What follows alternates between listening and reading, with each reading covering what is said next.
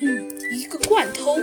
流窜作案，他偷含羞草做什么？而且还一连拔了七盆，你不觉得很奇怪吗？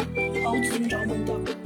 呃，猴猴子警长，我认为可能是，呃，故意搞点奇怪的线索来迷惑我们的。小鸡墩墩分析道。嗯，不对，我认为没有那么简单。小鸡墩墩，这含羞草大有文章啊。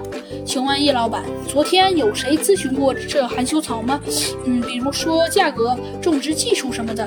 猴子警长说完，又转过来问一先生：“呃呃，是这样的，呃，收银台有监视器，我们可以来看看。”说着，一先生将昨天一整天的监控画面调了出来，快进的给大家看。哎，猴猴子警长，我看这个秃头男子，他跟小芳聊了好一会儿呢。小鸡墩墩眼力很尖。第一个看到了，嗯，没错，小鸡墩墩，还有这个人，戴眼镜的年轻人也蹲在害羞草那里问了半天。嗯，最后这个大胡子穿背带裤的大汉大脸大汉好像也问了问含羞草的事情。易先生看着画面回忆道：“经过一番对比筛选，秃头男子、眼镜男和大胡子是昨天来到店里最关心含羞草的三位顾客。”嗯，那秃头男子跟你聊什么了？猴子警长问小芳。呃，他说他是某单位的呃办公室副主任，需要买一盆栽培植物，感觉含羞草很好玩，问我能不能把它放在办公室里。我说当然可以了，但是含羞草含有一种含羞草盐，这种东西有毒，能够让毛发脱落。他听到这里好像很不高兴，摸了摸自己的头发，然后就没再问了。最后选了几。盆滴水观音和发财树结了账，小芳说道。而且我看他不像是犯人。嗯，那么眼镜男和大胡子呢？他们又问了什么？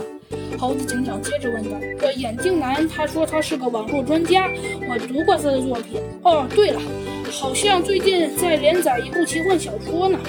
呃，呃，对不起，扯远了。呃，他问我。哪种植物放在电脑旁边比较好？呃，于是我当然是推荐了芦荟和仙人球。他自己看了含羞草，并且还玩了好几下。看见含羞草的叶子很快闭合了，他好像显得很高兴，还而且还说写作很累，需要养一些这样有意思的植物呢。小芳想了想，呃，我当然也告诉了他含羞草有毒，会让人脱发的事情。笑着说他知道，然后匆匆接了个电话，走了，说他下次再来吧。嗯，最后那个大胡子是个货车司机，听别人说他以前坐过牢，但那是过去的事儿了。现在他有了自己的家庭，还有了一个上学的女儿，一家人可亲密了。